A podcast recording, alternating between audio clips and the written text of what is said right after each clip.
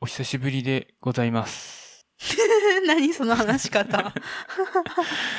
前回の配信から1ヶ月半くらい経ちましたけれども、そんな経ってる？ええ、やば。すいませんでしたってお。久しぶりでございまおす。久しぶりでございます。覚えていらっしゃいますでしょうか？ね。本当だね。まあだいぶ、久しぶりだうね。ん。なので、やっていきたいと思います。声ちっちゃ。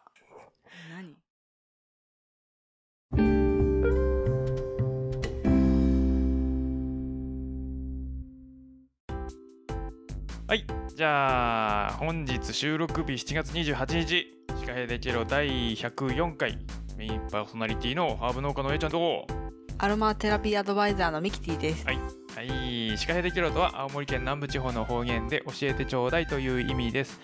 この番組は青森県を中心に面白いもの、こと、人の魅力を発信する雑談系ポッドキャストです。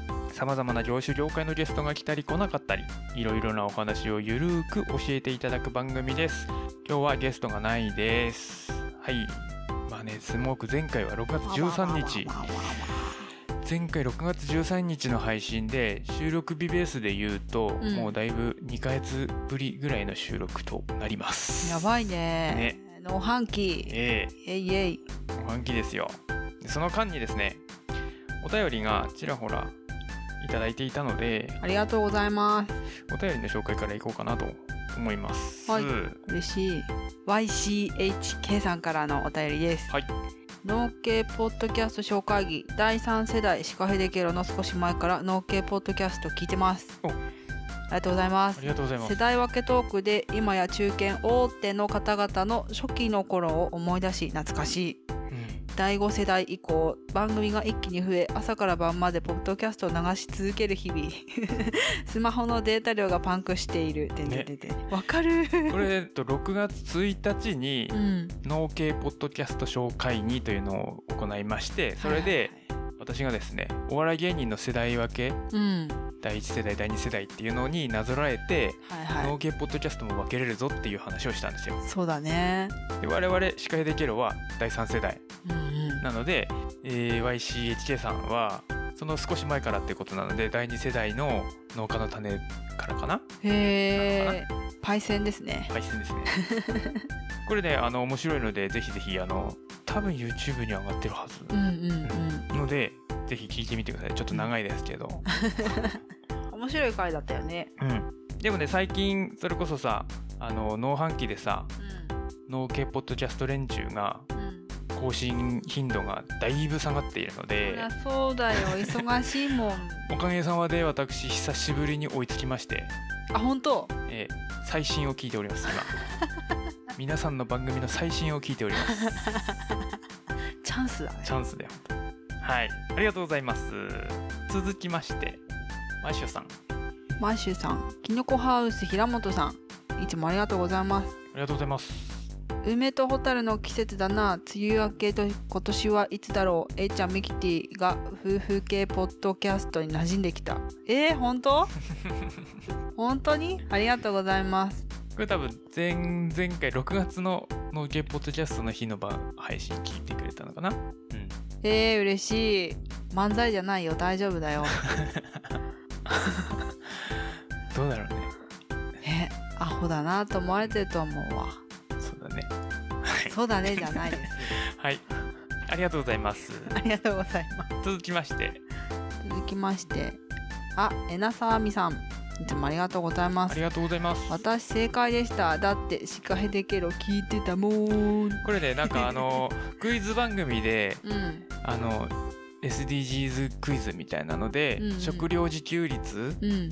のクイズが出たそうなんですよ。へえまさに前前と前前前回かな？うんうん張さんの前の回、はいはい、はい、大豆の回で話した食料自給率の話でうん全問正解だそうです。素晴らしい素晴らしいね。素晴らしい あじゃあちゃんと勉強できる回にもなっている素晴らしい番組ですよ。ちゃんと勉強できる。聞いちゃんと聞いてくれている方がいるっていうのも嬉しいですね はい。今回もね、ちょっと本編の方だとちょっと難しい話を難しくないように話せればなとは思ってはいますが。えー、難しいのやだ。じゃあ続きましてピサさん。はいピサさんもいつもありがとうございます。ありがとうございますうんとスマホ変えてから登録漏れててめっちゃ溜まってたから一気に聞いた。もう少ししたらワクチンで回るだろうからそしたらまたいろいろ紹介されてるお店とか行きたい。タッコも結局行けてないし今回紹介されてた桃津居酒屋服も美味しそうだったなぁだそうです。いやぜひ行ってください。ももさんの手料理は何でも美味しいです、ね。そしてあの歌ってる声と喋ってる声のギャップをぜひてほしい。めちゃくちゃ。まあどっちも素敵だけどね。普段はね結構おっとり系というかふわーんとしたね、可愛い女の子なんで。歌うとかなりパワフあれルなんです パワフルボイス。すごいこう魅了される歌声の方ですね、はい。ありがとうございます。ありがとうございます。すえー、続きまして。あゆかさんいつもありがとうございます。おー。お おーーってつぶやいてくれたんですがおー。これはですねあのー ラジオを耕すのうん。長根にも太郎さんとうん。2人で、あの農系ポッドキャスト青森県青森農系ポッドキャストとして新聞の取材を受けましてはいはいはい。それがね記事になったと。おかげさまで。お、かげさまでよかったですね。うん。ね。ありがとうございます。すごいね。こうやってどんどん広がっていくと嬉しいな。そうだね。うん。ちょっとうちの番組もそうだけれども他の番組もねうんうん。盛り上がっていけばなと。そうだね。えー、今回ちょっとさい今うんと最後だな。はい。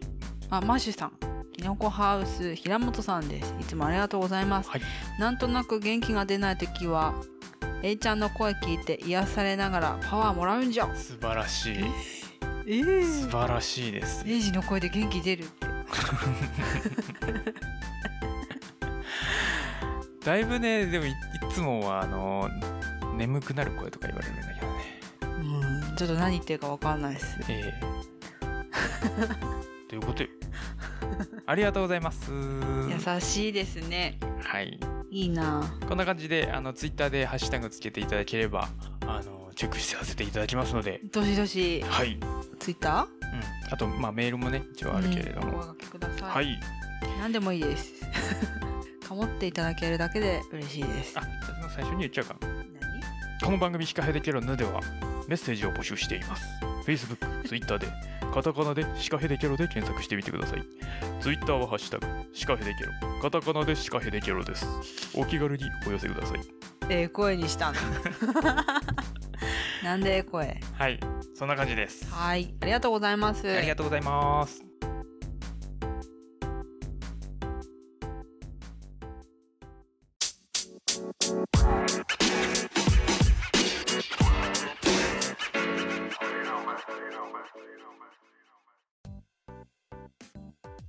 じゃあメイントーク。どうぞ。はい今回はですねえー、ゲストなしということでうん私がやっているフードアクティビストの活動として、えー SDGs を学んでいきたいなと、SDGs を学んでいくっていうのもなんかちょっとおかしいな地球地球の未来について 考えていこうかなと思います。はい。はい。お願いします。えー、えーとですねどっからいこうかな。あの前あんまりね SDGs, SDGs っていうとちょっとねなんか壁作っちゃう人が多いからあんまり言いたくなかったんですよ、だから前回は食料自給率から入ったんだけどうん。やっぱりちょっと SDGs を勘違いしてる人が多いなと思っていて、うんうんうん SDGs とは何ぞやっていうのと、あと今日はまあなぜ SDGs が起こったのか起こったっていうかその、まあ、SDGs っていうのは持続可能な開発目標うんうんうん。っていう意味なんだけどその目標が掲げられたのはうん。なぜなのかっていうところを話せばすんごい細かい話だからさらさらっとだけだけど、うん。話していこうかなと思います。はい。まあさざっくりと皆さん17項目あるんだよみたいなうんうん。地球の地球環境のために17項目の目標がありますみたいなイメージでうん。いると思いますがうん。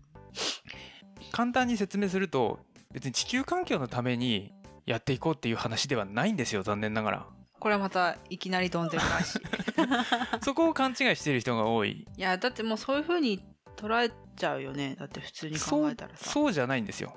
うーん。地球環境が壊れちゃうと人間が住めなくなるからうん人間が住める程度に地球環境を守っていきましょうっていう話なんですよ。人間の豊かさというかが前提でその上で地球環境を守っていきましょうっていう話なのでじゃあ無理をしろって言ってるわけではないそうです。その通りです。うーん。これ多分農家聞いてる人たちが多いと思うんだけどうん。いきなり輸入肥料をやめろとかうんうん農薬を使うなっていう話ではないんですよ。うんうんそこを模索していきましょうという話であってうんうんうんいきなりもう今使うなっていう話ではないんですよ。地球を守るために農薬は使ってはいけないっていう話ではないんです。そこを勘違いしないでほしいなと。じゃあどうやってやっていくべきかっていうのを考えて行動にしていきましょうってこと、そう SDGs はあくまでも目標であってうんうん。手段を言ってるわけではないんですよ。だからその手段を見つけなきゃいけないんです我々は。うん我々はっていうかその地球人人間は。誰が見つけるとかじゃなくて全員全員参加の話ですこれは。あじゃあ我私たちがやってますよじゃなくってそうみんなで心がけなきゃいけないって話ね。そう少しずつね。だから一社がやっても意味がないよっていう話だよね。そういうことです。うん。なるほどね。そこをまず勘違いしないでほしいなと。うんうんそんなねあのーなんかを縛るとかそういう話ではないので。うんうんうん。うんはい。でそのじゃあ SDGs の17項目、うん。何があるのかまあうんいろいろ話してると思うんだけど一応おさらいしていきたいなと思います。はい。まずは貧困をなくしましょうあらゆる場所であらゆる形態の貧困をなくしましょう。ん。うでもこれもさ例えば今貧しい国がうん。我々日本日本とかアメリカとかそういう先進国と同じ水準に上がったら消費は半端ないことになるからね。確かそこもだから模索していかなきゃいけない。にうーん。でそこを逆に言うとその先進国は抑えなきゃいけないのかとかうん。消費を増やさない形で豊かになれる方法がないだろうかとかそういうのを考えていきましょうという話です。うん。はい。続きまして飢餓をゼロにしましょう。うんまあ今飢餓で死んでる人が山ほどいるよと。うん。それをなくしましょう。ただね実はあのーこれねこれこの問題の一つとしてここはやっぱり我々食を関わる分野で大事なところなんだけどうん。実はカロリーベースで見ると足りてるんです地球は今へえなんで？食料的には足りてるんだけどうん。貧しい国に行き渡ってないっていう話です。ああそして豊かな国で捨ててるっていう話で溢れちゃっすてるね。必要以上のものを取って溢れて捨ててるってことでしょ？じゃあ。いや必要以上のものを取ってというかまあ行き渡ってないっていう話だよねそれは奪っちゃってるってことはそういうことじゃなくて、まあ、そこれはそのかんそんな簡単な話ではなくていろんな問題が複雑に絡んでいるのでこれが原因ですっていうのはどどの項目にもないんだけどうそういう状況です。うんだからフードロスをなくしましょうと。いう話になってくるんだけど、まあ、ただうん。フードロスなくしたから飢餓がゼロになるかって言ったらそうではないので、そうだうねん、いろいろやっていかなきゃいけないんだよっていうことです、うーん。ちょっとこのペースでやっていくとすげえ時間かかるのでサクサクといきますよ。どうぞ。えー次全ての人に健康と福祉を。はい。まあ、あの出産で死んじゃうとかそういうのをなくしたいねと。寿命を伸ばしたいねと。ただ寿命を伸ばすと消費が増えるよねっていう問題です。はい。次44つ目質の高い教育を全員にまだまだ教育を受けれない国は多いよねと。あと偏った教育をしてるのも国もあるし、そこら辺はいろいろな課題があるよとうんなるほどね。次ジェンダー平等を実現しましょう。ん。うこれはだいぶ今進んできてね。うん。あのー来てるけれどもなんか、まあ、ここそんなに詳しくはやる必要はないかな。ここは食に関係ないからあのあれなんで飛ばします、はい。えー次安全な水とトイレを世界中に。ああ安全な水だよね特に、にこれはいろいろちょっと問題食に絡む問題もあるのでおいおいちょっとやっていき、こ細かくやっていければなと思います。これちょっとここを勘違いしてじゃあうちのボットン便所を推薦にしました。これで SDGs うちやってますみたいななんかちょっとアホなことを言い出す人がたまにいるんですけれどもそういう話ではないです。そういう話ではないです。うん。うん。あのボットン便所だろうが汲み取りだろうがちゃんと処理されてればそれはあなんつうの？衛生面での話なので、うん。そういう話ではないです。うん。次にエネルギーをみんなにそしてクリーンに。うんうん。これもねやっぱりその全員にエネルギーを行き渡るとエネルギー消費が半端ないことになるのでいろいろまあ要は電気だよね。うん。ここは。まあ電気もそうだしあとはえーと石油とか。そうだね。なんかもうこれだけでも結構大変な感じするな。今ねあのーアラブが、うん。まあ、ここ食あんまり関係ないからあれなんだけどアラブが今ね結構大変というか動き出してるみたいです、何に？要はアラブ石油じゃん。うんうん。でも石油が枯渇したら自分たちの食いぶちなくなっちゃうから確かに。それこそクリーンエネルギーとかいろいろそっちの方に今動いてるようです。へえ。石油王がいなくなる可能性も出てくるってこと、まあでもね何十年も前からあと20年で枯渇するとか言ってでだから新たな石油高いの今。新たな油田が発見されてとかってねいろいろあるけど、うん。あれはいや石油高いのはあれはマネーゲームです。ただの。マネーゲームの犠牲者です、我々がほんとさ。はい次えー、8つ目働きがいも経済成長もしていきましょう。うんうんうん。まあそのなんだろう経済成長しつつなんなん奴隷みたいなこ働き方はしないようにしましょうっていうかな ブルシットジョブ。ブルシットジョブ？いやそれは関係ないかな。どっちかっていうとほら労働条件が悪い。結構そこは農業は結構さあるんだよねああなんか働いてるけどお金になってない。いやいやいやもう早朝から夜中まで働いたりするじゃん？うでもそれを当たり前と思ってるからねみん。なうーんまあでもそこもねやんなきゃ稼げないっていうのもあるし、まあ、農業はね言ってしまえば個人事業主なので、ね、うんでもその個人業事業主であろうとその頑張ってる分は対価に変えていける時代になってほしいなとは思うけどね。まあだからそこら辺もね含めて、うんまあそまあここら辺はねあのせ経済成長するとそれこそエネルギーを使っちゃったりとかいろいろあるでしょ？うんうんうん経済成長しつつそうならないような方法を考えましょうっていうことです。うんなるほど。次産業と技術革新の基盤を作ろう。うん。まあ今のままの産業だとやっぱエネルギーの消費が激しかったりとか、うんうんうん。まあち普通になんだろう汚水垂れ流したりとかねそういうのがあるのでやっぱ技術をクリーンな技術を作っていこうとうん。いう話です、これはねあんまり我々には関係ないって言っちゃうとあんまあんまり良くないんだけど。はい。次人や国の不平等をなくしましょう。ん。うまあこえーと国内貧富の差とかあとはうん。国の格差とか、はいはい。国家間格差とか、うん。そういうのをなくしましょう。で次、えー住み続けられる街づくりをしていきましょはいはい。うこれはいいかな？次これ結構俺この SDGs で一番好きなんだけどうん。12 12個目。作る責任使う責任。これは農家ははっきり言ってないと思ってます。どういうこと？作る責任使う責任。そう。で俺俺個人的にはこれに作らせる責任も入れたいと思う。い入れてほしいと思ってるんだけど結局そのさっき言った食料が行き渡ってないっていう話になあったでしょ？うん。捨ててる、フードロスの問題。うん。でいっぱい作らないとうん。例えば100個作ったうちの50個売って50個捨てるみたいなうん世の中になってるんですよ今は。でもそうしないと50個売れないの。50個作っても25個しか売れないの。だから50個売るためには100個作るしかないみたいな今世の中になっちゃってるのでまあそのここ作る責任使う責任っていうのもそうなんだけど作らせる責任も要はスーパーとかそういう、うん、と販売者もそうだし買う側も買う側もそうなんだよ。だから。うんで買ったからにはちゃんと使いましょう。っていうことね。化石 にしないでね。そう。冷蔵庫で使うとかね。化石にして捨てないと。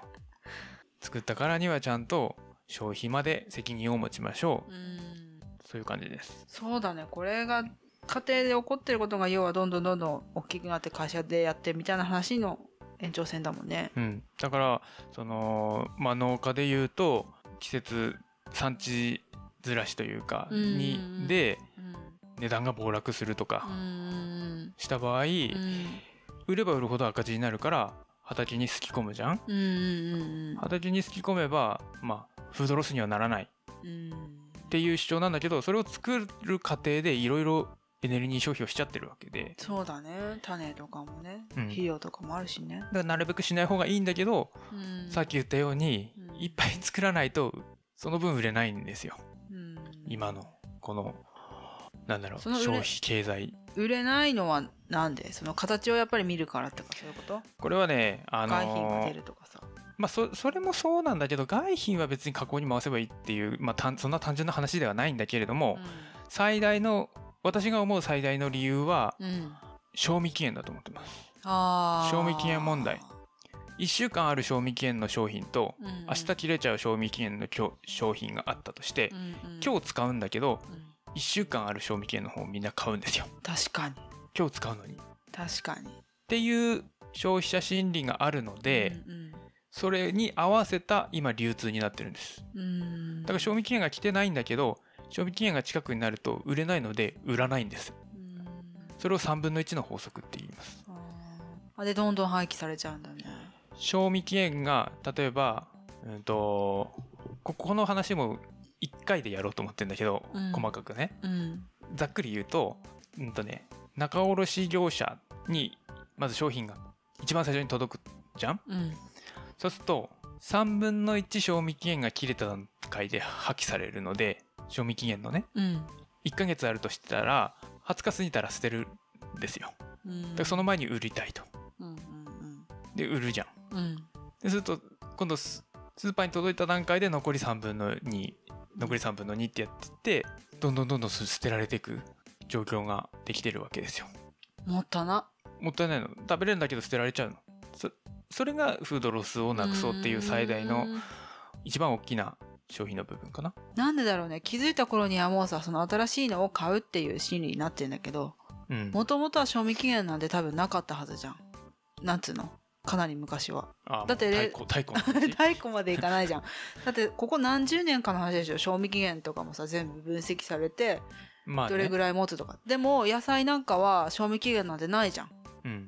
ただ牛乳とか加工品になると賞味期限つくじゃんね、うんうんだからそれが当たり前になってなんつうの賞味期限をつけるのが当たり前になってきたのってここ何十年かの話でしょきっと。うん何十年、うん、100年は経ってなさそうだけどね。経ってないと思うんだよね、その金がどうのこうのとかそういう話からでしょきっと。そうそう。だからそこら辺はか、まあ、考えていきましょうっていううん。ね、まあそそまあそれもこんな簡単簡単な話ではないんだけれどそれだけじゃないんだけど、うんうんまあいろいろ絡み合ってるからうん。あれだけど、これはこのこれでその1回取ろうと思ってるので、うん。うんこう置きたいって感じかな。次13個目。気候変動に具体的な対策を行いましょう。まあここもね本当にいろんな問題があって、うん。温暖化だっていう学者もいれば、うん。いやいや氷河期が来るんだっていう学者もいれば、いろんな考え方が考え方があるんですがうん。目の前にある問題として1906年から2005年の間でうん。世界の平均気温が0.74度上がってるんですよ。で100年で0.74度だったら大したことねえじゃんって思うでしょ？うん。これね上がってんのほぼ後半の方なの。あそうだ一気に上がったんだ。そう後半一気に上がったの。後半っていうと何年ぐらいなの？うんとねそのデータをねまあここはあのこの回でまたあ詳しくやります。そういうそういうそうなってるよと一気にここ最近本当にしかも2005年までのデータだからこれは。ーさらにそそっから先のデータもあるんだけどそっかぐんとまたさらに上がってると、そうなんだ。まあででも我々の体感でもさうん。青森県民じゃない？私たち、で小さい頃にあの積もってた雪の量とかと考えるとかなり減ってるっていうのは自分たちの体感でもあるよね。そうだよね。まあ降ってるっていうかその積もるっていうか。あのー極端になってるっていうイメージかな今どっちかっていうと雨も大雨か干ばつかみたいな。まあ確かにそうか。雪も大雪か全く降らないかみたいな。そうでもちっちゃい頃はずっと大雪だったじゃん。長い間降って。ずっと。あの大雪っていうかしとしと降ってすげえ積もるみたいな感じだそうったよね。そうそうそうで降る期間もギュッと短くなってドーンと降ってうん。みたいな感じになってきてるじゃんね、うん。まあ、そういういろいろなそういう地域によって全然違うんだけどそれも。うん、寒くなってる地域ももちろんあるし。あそうなんだ、で、まあ、この話に対してうん。たまにその野菜植物にとってはうん。温度が上がった方が増えるんだっていう話もあるんですがうん。作物に関して言うとそうではなくてうん。ここもちゃんとあのデータが取ってるデータっていうかその研究してる人がいて、まあ、簡単に言うと今の世界平均の上昇幅が、うん。うんとね、3度ぐらいまでだったらぶっちゃけ、あのー生産性が上がります。そうなんだ。ただ穀物ばっかりになっちゃえー、葉物はダメってこと？う葉物がだいぶ厳しくなってくるその北にねどんどんどんどんその産地が移動していくからでさらに言うと昆布とかがなくなります。日本,、日本だと。昆布は今絶滅の危機に陥ってそういますなんだ。うん。だし出なくなんじゃんね。うん。そういうことだよねでえ。まああとは干ばつも増えるしあそうなんだ。温度が上がるってことは水上あの蒸発もしやすくなるので水もなくなってくると。いろんな問題があってそれが一応あとえーっとね2050年までにうん。そこまでいくっていう状況えと3度上がっちゃうってこと？研究結果うんとね2050年で2度ちょいかな。で2000 2070年で3度以上上がっちゃうっていう研究結果が出ております。怖いね。どうなってんだろうね。米が南の方だと作れなくなる。南南っていうか本当の南の方だと作れなくなる。そう。で野菜はあのやっぱり病害虫が増えるので農薬が増えるよねっていう。じゃあもしかしたらさ今やってる自分たちの仕事ができなくなる可能性も増えてくるってこと？あります。もちろん。作れなくなってくるからねいやそれそうなってくるといろいろ考えなきゃいけないね本当そうに、ね、そうそうだから今自分が作ってるうん。作物がうん。あと3度4度上がってしまった場合うん。果たして作れるのかどうか。うん。特に夏を超える作物。うん。今は例えば30度平均して30度の地域が30度超えたらもうだいぶ野菜厳しくなってくるから葉物野菜特に。うん30度超える地域が34度になったらどうなるっていう平均がね。平均がだよ。うん平均がだと結構厳しいだろうね。うん。っていう感じです。まあそこも細かくやろうかなと後ほど。はい。で、えー次14個目。海の豊かさを守りましょう。んうん。うこれはもう本当にお恐るべきデータが出ておりましてうん。なんと海の生き物うん。世界のね世界の話だよ、うん7割減ってるという研究結果が出ております。世界で？え7割ってすえもう3割しかない。50年だったかな。ちょっとすいません、へー。ここあのそのデータが今ちょっと手元に見つけられなくて細かい数字言えないんですけどここ数十年でうん。魚が7割減りましたっていう驚異の数値が出てるんですよ。怖っ。それえ？まあこれはあのもちろん温暖化の問題もあるし、うん。魚にとって1度上がっただけでだいぶ違うからね。その問題もあるしやっぱ海洋汚染だったりとか、まあ、食取る量も増えてるので。うん。まあ重なってるんだろうね。いろいろつながってるいろいろつながってる、うん。はああと3割しかないんだ。よそう。じゃあそれをどうやって守っていくかってことだよね。そう。そういうことです。戻すにはどれぐらい日本でも実は結構この問題シビアでうん。結構あるんだけれどもまあうなぎもそうだよね。でも漁師はそれをやめたら食いぶちがなくなっちゃうのでうん。いきなりやめれないと。そうだよね、うん。仕事がなくなるってことだよね、うん、でまあ利権とかもあったりしていろいろこう複雑に絡み合ってなかなかそのもうこれ以上取ると絶滅するって分かってんだけど取らざるを得ないみたいな感じの問題もあります。まあいろいろねここも問題がいろいろいろ複雑に絡んでて。はい。次。陸の豊かさ。まあ森を守りましょうっていう話だよね。森もやっぱりねどんどん減っている。森林が減っている。森が減るとうん。海が汚れるんですよ。うん。森と海はイコールだと思ってください。うん。でもさどんどんどんどん伐採してるじゃん今も。でなぜかあの光を光で発電するやつ引きそれはねあのーもうもともとの問題があってうん。日本は森って言ってるけどあれ人工林なんですよ。あ杉だから植えてるやつだってこと、そう。うん。だからある程度逆に言うと人工林って逆に言うと人の手が入らないと滅んじゃうんですよ。へえ。じゃあそれは別に問題ないの？問題ないわけじゃない。だから人工林ばっかりになっちゃってるから問題があるんだよ逆に言うと。んうん。まあそこもいろいろねやっぱりその砂漠化だったりうん。その生態系とかね。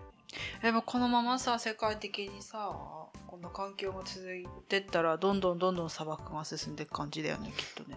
うんでも温度が上がったらでも逆に言うと森林はね増えるからね。うん。ただその生態系が変わるからうんうんまあそこまでやっぱりいろんな問題がありますよと。次。16個目平和と公正を全ての人に与えましょう。うん。まあそのさっき言ったように誰かが我慢をしてうん。守られるとかそういうのじゃなくて、うん。まあ、ここはその社会的な機関というかそういうのも含めて、うん。うんあちなみにこれ最あ最初に言うの忘れてた。これ SDGs って日本の話じゃないので世界の話なのでそこを勘違いしないようにしてください 日本だけで起きてることじゃないからね。要はあの人種によって差別があったりだとか、うんほらうんあの裁判が受けられないとかさ。はいはいはい。同じ警察なのにお同じ警察かっていうか同じことをやったのにうんうん。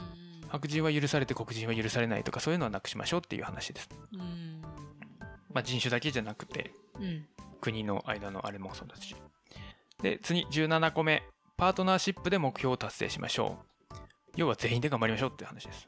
今までは実はこの SDGs より SDGs の前にうん。同じような設定をしたんですよ。うーん。で誰も守らなかったね。そうなの？立ち上げたくせに、要はだってこれやっちゃうとさ先進国からしたらうん。なかなか発展しづらくなっちゃう。あー確かにね。エネルギー消費増えちゃうから。うで敵国を増やすことになるじゃん。ん発展途上国を発展させようっていう話だから。うん。だから発展の 先進国があまりやらなかったんですよ。うん。その結果前回の設定でうん。まあ20年後30年後うん。こうなったらやばいよね。こうなったらもうそれこそ今 SDGs に掲げてる問題。うん。ここまでいったらちょっとやばいよね。っていうのも前回もあったんですよ。はいはい。そのデータの通りになっちゃいましたっていうのが今の現状です。へえだからもう本当にやべえマジやべえマジやべえっていう状況今。っへえていうのがあるのでまあ国連で掲げた目標。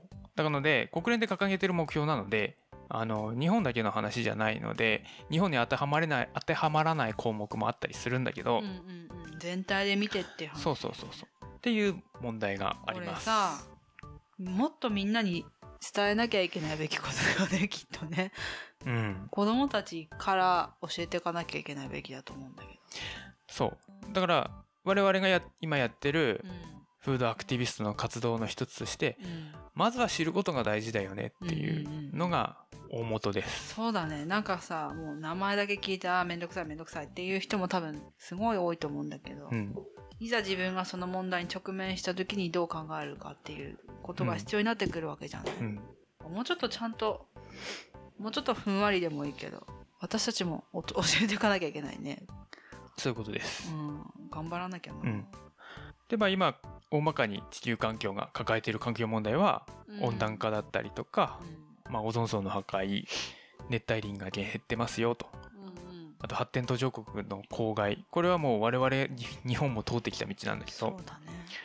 あと酸性雨砂漠化。うん生物多様性の減少。うん。海洋汚染。有害廃棄物。うん。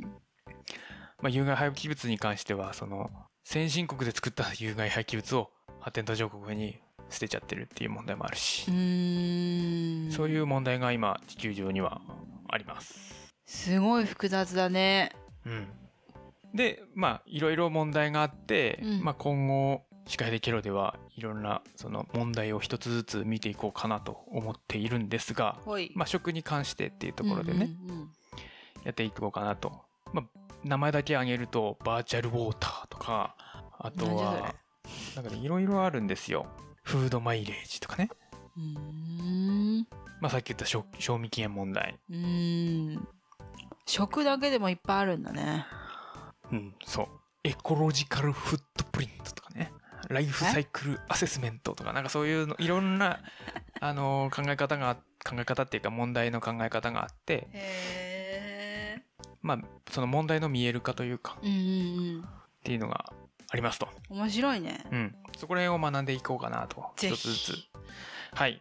そんな感じです。なので今すぐ皆さん農薬をまくのをやめましょうみたいな話ではないのでまずそこはね勘違いしないようにしてほしいなと。ってことは今すぐ何かをやめたり何かをしましょうってわけじゃなくてできることをちょっとずつやっていって今のより悪くないようにしようみたいな感じってこと？まあ一番大事なのはできることが何かっていうのを考えることだと私は思っております。うーん。一人一人が、うん。うん、例えば使えるのにす新しくしたりとか。うんうん。なんだろうなまあゴミの分別とかもそうだしうん。めんどくせえなっつってやらないっていうのをねどうなんだっていう問題もあるし、うんうんその電気をつけておく必要あるのかとかうんうん。パソコンつけっぱなしにしてないのかとか、うん。そういう小さなことも本当に大事だし大企業はやっぱり大きなことを考えていかなきゃいけないしうんうんうんうん。っていうことです。なるほど。はい。学んでいきましょう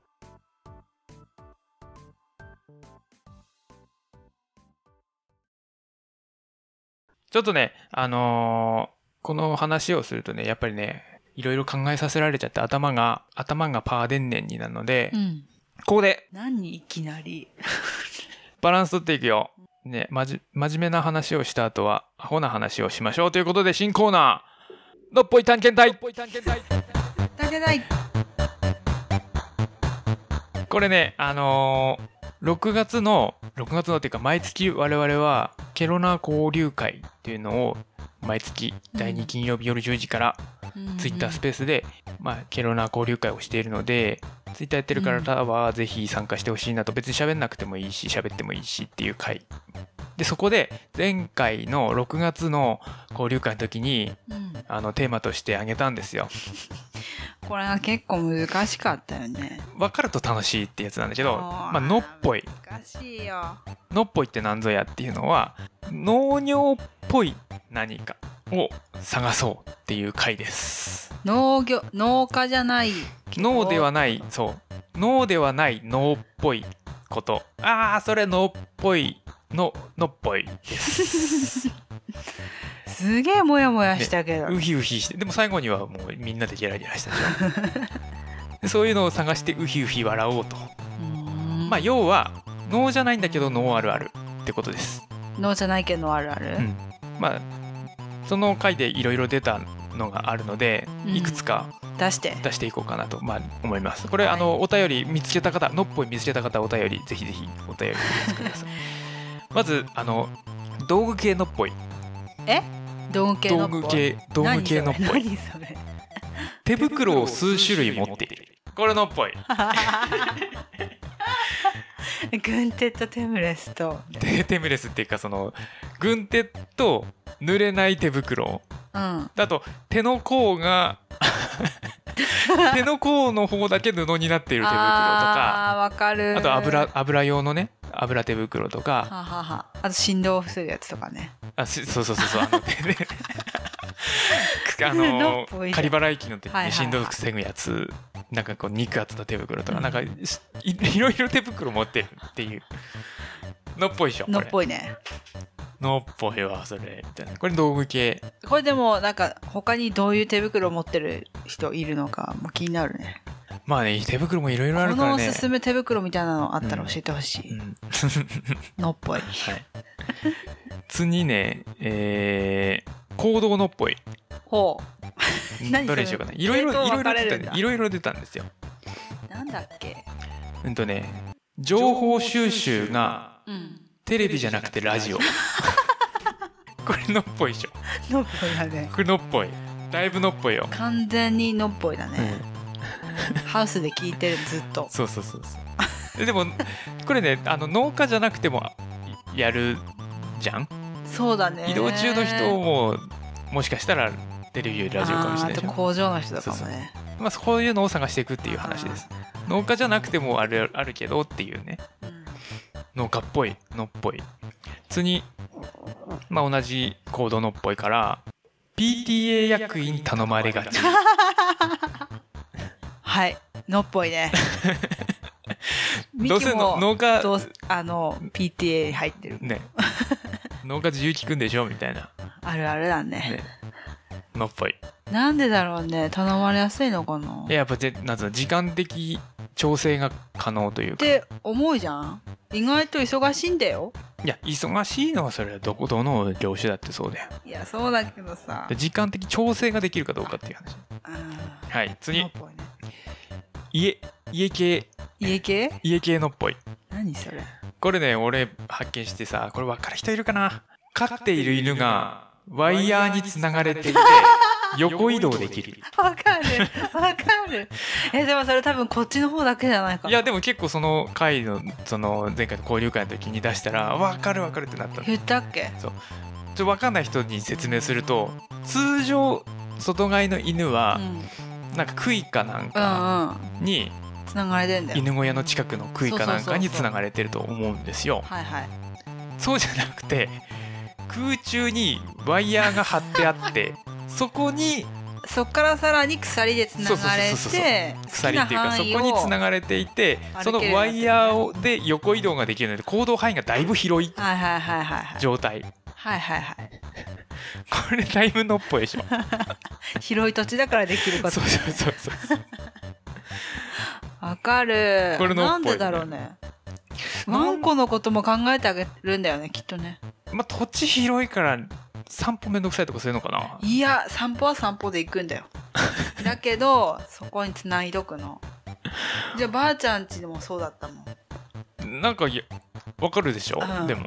でもあれさお客さんからしたらすっごい迷惑なんだよね。あこっち怖いんだ走ってくれけどみたいすげえすげえ走るからね。走れるからねあー来たみたいな行動範囲が広い。じそうそうそう。あああるね、あるね。ゃあ最後もう一つぐらいいこうかな。家系家系のっぽい。うーん。あこれにしようかな。家のコップがうん。ワンカップ。わかる。それでもさ田舎あるあるじゃないの。あのいろんなさダサい柄ついてるやつでしょ。大五郎とか書いてるやつ 家のコップがワンカッわかるわかる。プこんな感じでねあのーのっぽいの別に農家を表してるわけじゃないんだけどそれのっぽいなーっていうのを探してこういうふうにウヒウヒ笑おうとあれあれはあれも出なかった？あの玄関じゃなくて。いやまあいろいろ出てるよ。いろいろ出てるよ。あれなんだっけ？もう一個あんじゃん玄関が。だからで玄関周りは結構実はその回に出てまあじゃあもう一個いくか？うん。玄関が広いわかる。めっちゃ広いよね。玄関まあ玄関っていうか玄関プラス玄関前の謎のロビー。空間があるね。空間ね 謎のロビー。あのなんかクマが立ってる感じの。あーわかる。何なんだろうね、謎のロビー、うん。うん、そんな感じです、はい。そんなのっぽいを募集しております。みんなでのっぽい探しましょう。のっぽい点検隊。はい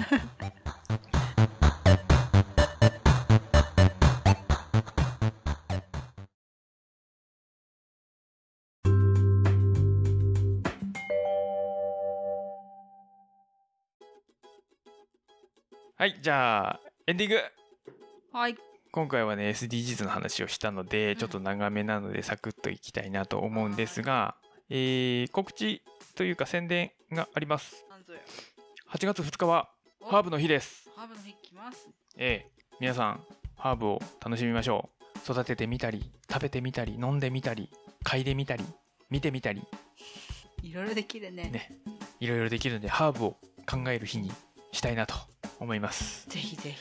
でプラスそのハーブの日関連で言うとちょっと青森県限定なんですがうん。私 A ちゃんがですね8月2日の RAB ラジオに、うん。えーなんかじ地元民的な扱いで出ます。地元民だかそうそうそう。らねそちら天気はどうですか？みたいな。えウケる今日はちょっと晴れてますね。みたいな。結構暑いです。みたいな話をうん。します。う ん とね9時台から始まってる「今日も朝プリ」っていう RAB ラジオ。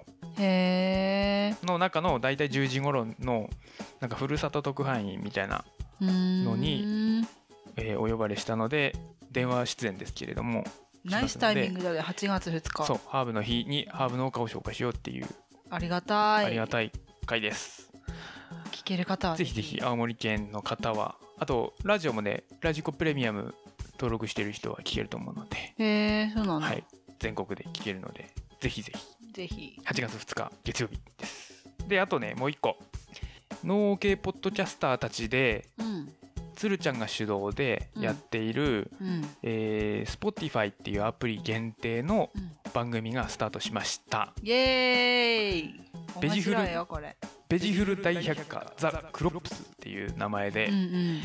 えーまあ、つるちゃんが主導でやってんだけど毎回農系ポッドキャスターが出て、まあ、一つの作物について話をするっていう番組で、えー私 A ちゃんがですね第2回のバジル会でバジルの説明をさせていただきましたのでうんうんうんぜひぜひお聞きくださいぜひ、うん面白いよね結構面白いまあ何回かあってまだあと2回3回ぐらいお呼ばれしてるので私も。何回か出るのかなと思っておりますが乞うご期待。交互期待。はい。そんな感じかな。はい。お便りいろいろ募集しております。シカヘデケロで、ハッシュタグシカヘデケロでお待ちしております。お待ちしております。何でもいいです。はい。ということで、えー今回は SDGs 会でしたね、はい。ありがとうございました。お相手は A ちゃんとミキチでした。はい、また次回お会いしましょう。手放す。